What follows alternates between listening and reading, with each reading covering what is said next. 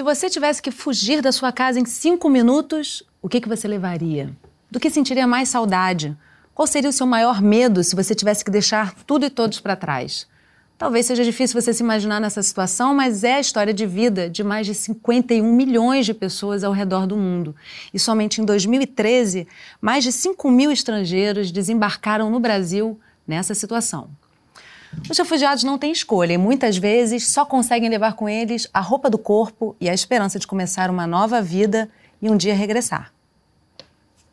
Hoje a gente conversa sobre refugiados com Baman Amirazodi, pastor e missionário refugiado do Irã, Fabrício Toledo, advogado da Caritas, e Charlie Congo, estudante de turismo refugiado da República Democrática do Congo. Gente, muito obrigada pela presença de vocês. Sejam bem-vindos. Obrigado. Eu queria começar com você, Fabrício, trazendo primeiro para a gente poder se entender com esse assunto qual é a diferença de um refugiado para um exilado, para um imigrante.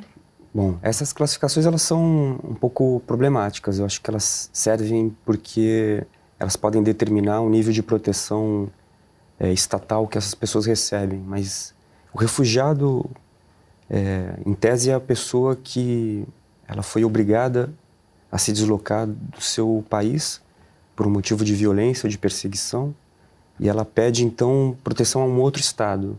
E existe uma convenção internacional para definir esse modo de proteção, enquanto o migrante, em geral, a gente o classifica como alguém que voluntariamente se deslocou, é, mas é, em alguns casos, o que a gente chama, por exemplo, de refugiado urbano, é alguém que, assim como o migrante, ele conseguiu fazer uma preparação para conseguir se deslocar. É, e se você considera, por exemplo, um migrante que está fugindo de uma miséria que é causada por um conflito, então é, é muito difícil São você dizer tipos, que... tipos, na verdade, subtipos sim, até, né? É difícil você dizer o quanto esse deslocamento é voluntário ou involuntário, o quanto ele é forçado, né? Paulo está aqui há quanto tempo no Brasil e, no seu caso, o que, que te faz ser um refugiado? Ou seja, como foi a saída do Irã e a sua chegada no Brasil? Eu primeiro agradeço a Deus para é, ser vivo, é, é, ter a oportunidade de, de continuar vivo aqui no Brasil, como um refugiado. Cheguei aqui no Brasil há 21 anos mais duas décadas. Você está é, bem brasileiro, né? Sou, de fato, naturalizado brasileiro. Eu desejo que o mundo, no mundo livre, mundo que tem acesso à liberdade, de fazer vontade de um, uma vida normal, pensam mais um pouco sobre aqueles que são nas situações da, da conflitos, situações é, indesejáveis é, na questão humanitária.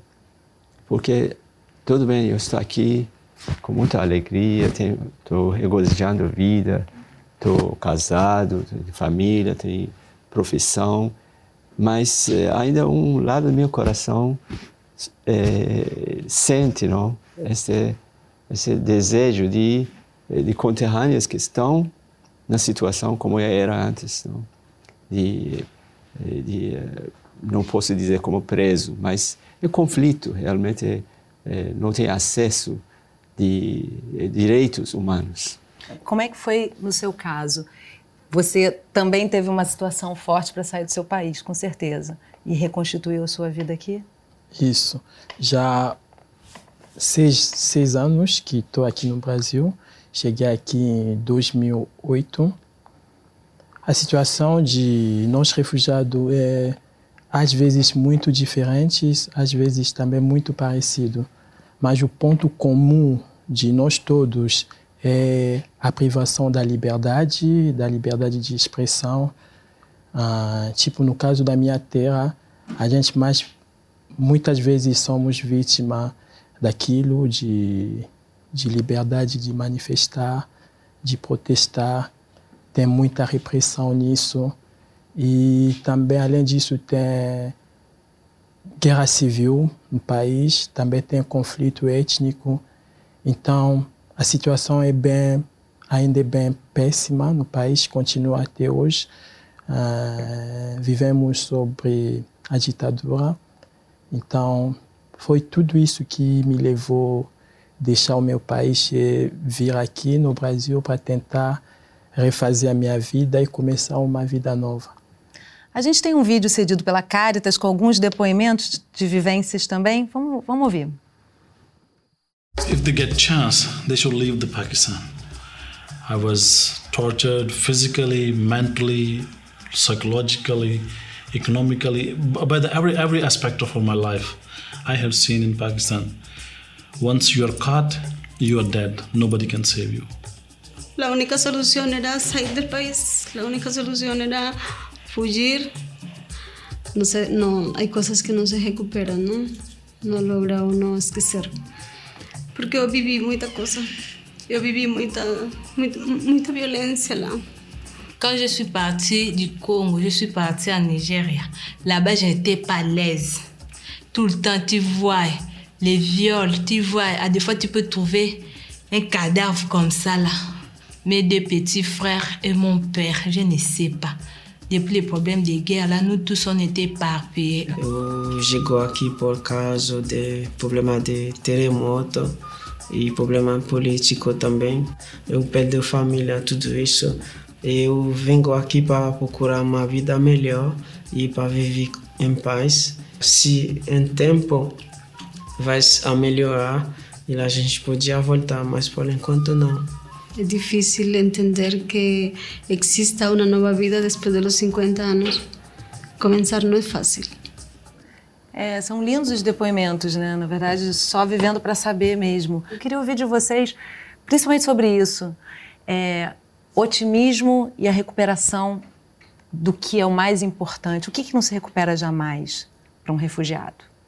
Ah, o que não se recupera mais é ah, saindo da, do, do meio que você sempre viveu, ah, com os amigos, com parentes, com a língua de lá, ah, que sempre a gente sente saudade.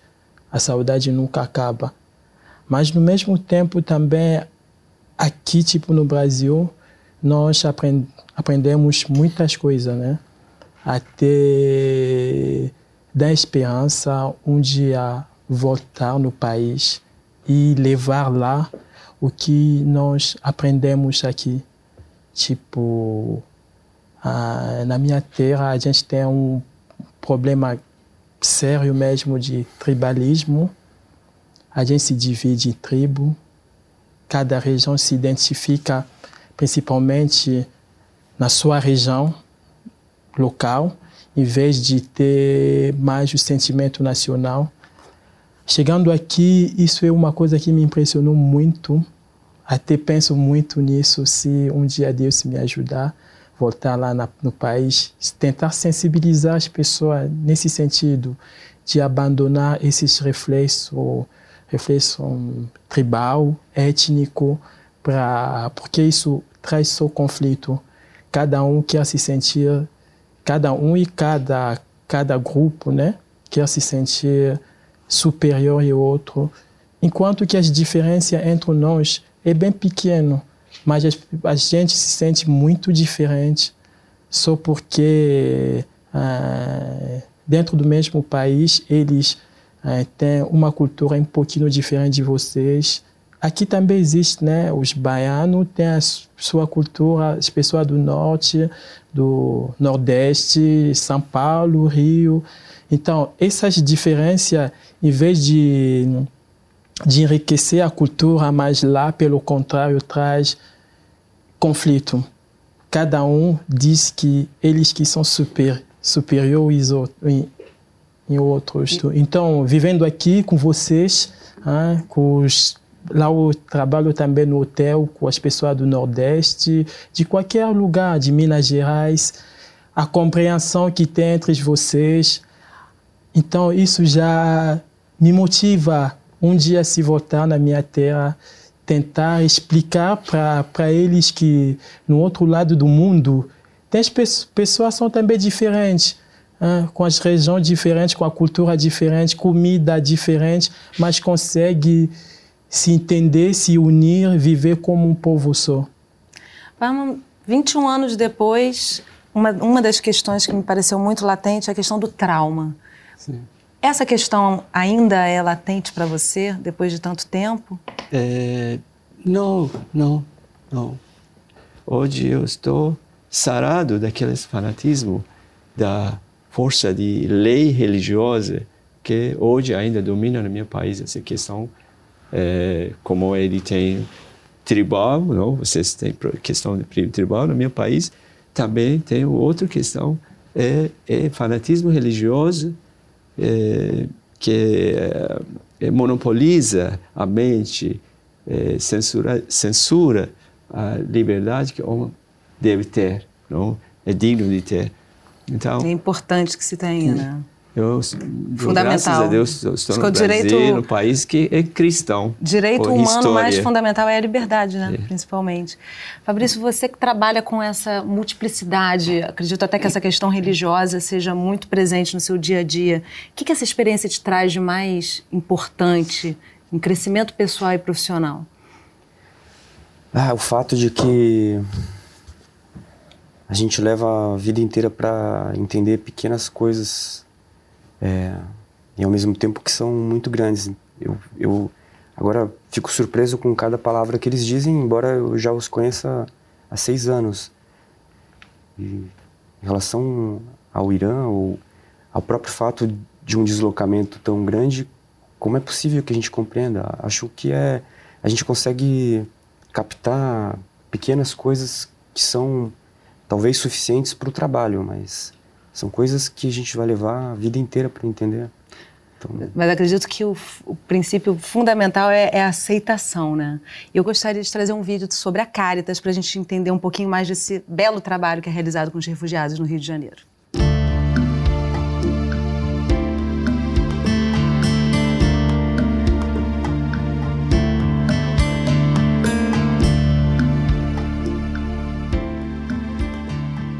Nosso trabalho aqui, a gente atua em três frentes: o acolhimento, a integração local e a proteção legal das pessoas que nos procuram. Então é quando a gente vai acompanhando esse, desde o início desse processo, né? Encaminhamento para a saúde, educação, assistência, moradia e, e todos os, os, aspectos, né, culturais é, da integração e da reconstrução da vida no Brasil. Aqui no Rio de Janeiro, de 2012 para 2013, a gente teve um aumento de 285% de novas chegadas.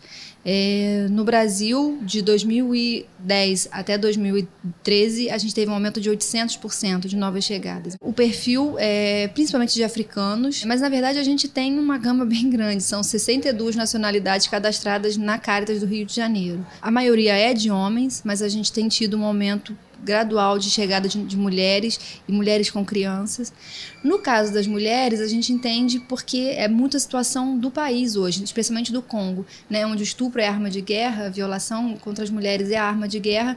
Então a tendência é que elas fujam do país e grávidas e com crianças porque temem pelo futuro das crianças e pelo que pode acontecer com elas, recrutamento forçado para a guerra e tudo mais. Duas coisas são muito fortes assim. Uma é, é o trauma, né, a história da fuga, a tristeza e o outro é, é a força. Assim, isso é, isso é muito, muito presente neles, mesmo com toda a dificuldade, com toda, com toda a história traumática que eles trazem, também trazem muita força para recomeçar.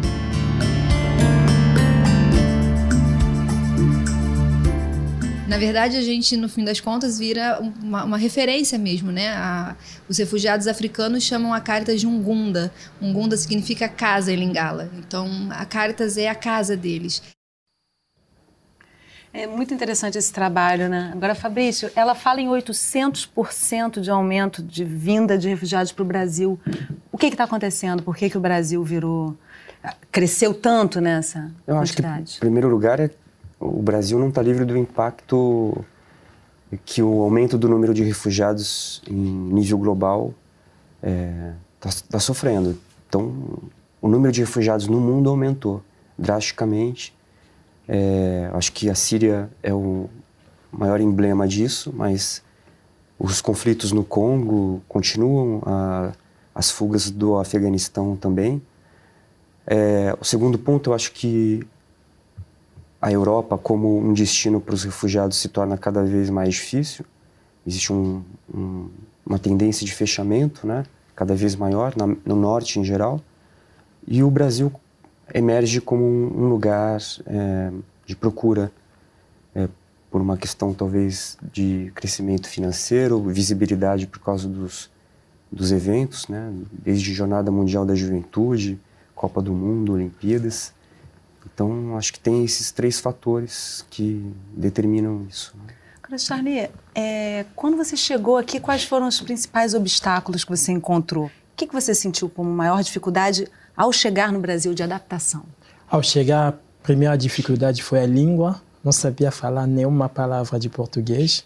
Então, foi muito difícil. Ninguém me compreendia, eu também compreendia ninguém. Também se adaptar num lugar bem diferente. Foi a primeira vez para mim sair da, do, da minha cidade. Hein? Nunca saí do, do, do, meu país, não. Então foi a primeira vez. Então eu tinha que me adaptar com tudo. Graças a Deus que o clima é o mesmo do que lá. Então isso já me facilitou.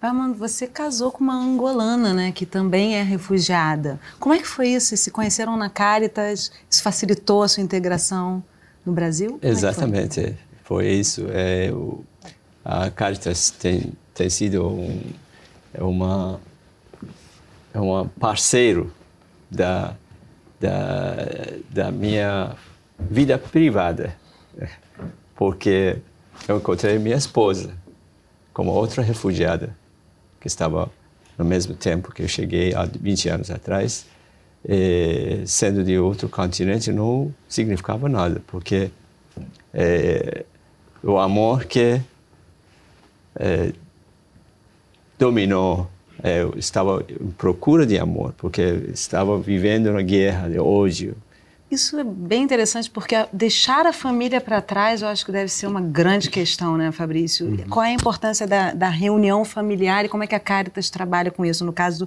do, do ele refez a família dele, uhum. o Charlie também, mas muitas vezes as pessoas chegam sozinhas e deixam uhum. as suas famílias lá não conseguem, não, não vêm com esse intuito de se reconstruir familiar. É, o mais comum, aliás, é que eles venham sozinhos, porque existe uma série de dificuldades para se fugir, inclusive financeira conseguir visto, conseguir viajar, tudo isso.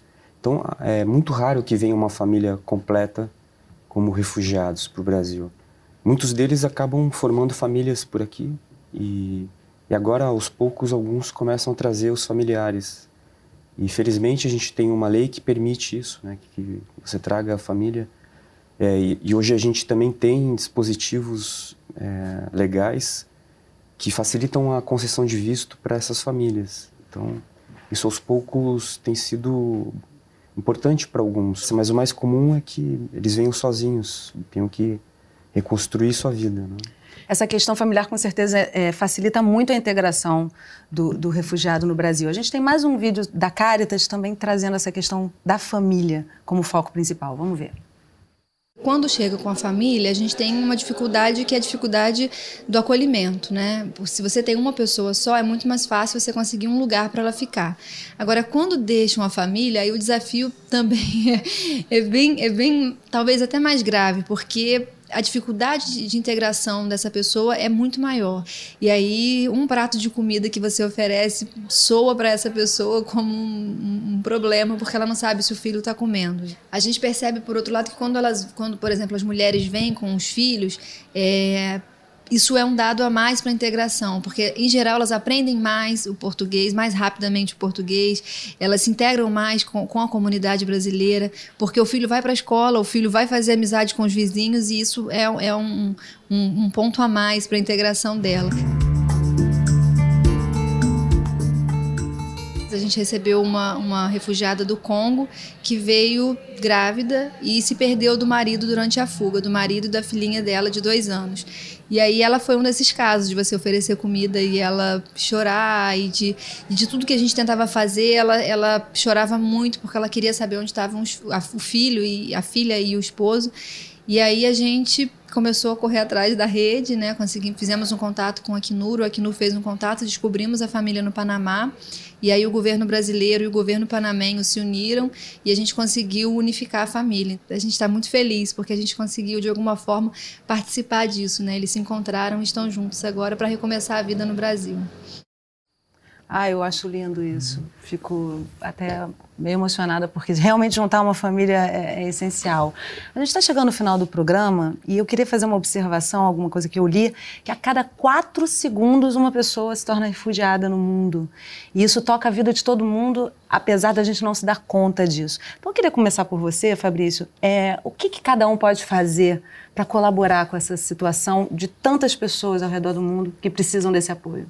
Acho que a primeira coisa é compreender do que se trata, né? Acho que é um ótimo serviço quando é, a gente pode falar sobre isso, sobre o que é um refugiado, sobre o que acontece.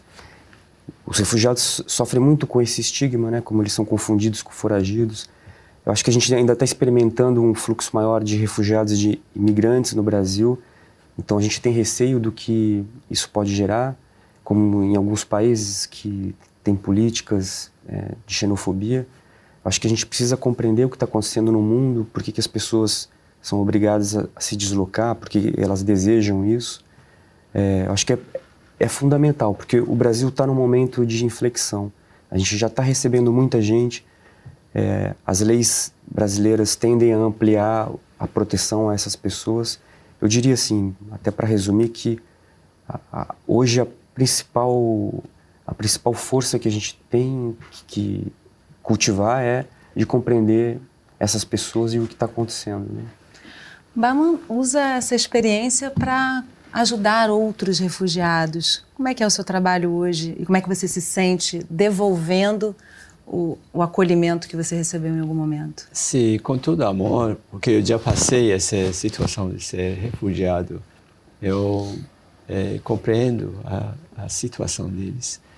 É, na questão de é, tradução, de interpretação deles, na, ouvir eles. Eu falo seis línguas, três línguas do Oriente, a língua hindi da Índia, árabe e persa, e três do Ocidente, espanhol, inglês e é, português. E quanto que os brasileiros também não ganham com a sua presença aqui, Sim, né? É uma então, troca muito boa. É, eu agradeço a, a sociedade brasileira em geral, em, em todo, para ser uh, um dos melhores, talvez o melhor, o melhor país nessa questão de acolhimento dos refugiados em todos os aspectos, tanto legalidade quanto eh, social, eh, recepção social. É, que o, o Brasil é um país muito amistoso. Eu chamo a atenção do, do internacional para seguir esse exemplo brasileiro. É, quanto é, quanto amor. É. Charlie, que sonhos você tem para o seu futuro no Brasil? Ah, o meu sonho é, primeiramente, terminar o estudo que estou fazendo de turismo e tentar uma, o, mas o meu futuro mesmo penso uh, um dia voltar na minha terra e levar a experiência que eu estou tendo aqui no Brasil. Então, a cada vez que eu, todos os dias que eu passo aqui, aprendo uma coisa nova. Então, um dia de, o meu desejo absoluto mesmo é que um dia levar essa experiência lá na minha terra e contribuir uh, tanto no no lado tipo da democracia que eu vejo aqui o, tipo os protestos que estão acontecendo aqui. Ah, muitas pessoas estão reclamando da violência do, da polícia, que todo mundo condena, mas tipo olhando no outro lugar isso é bem pior do que aqui.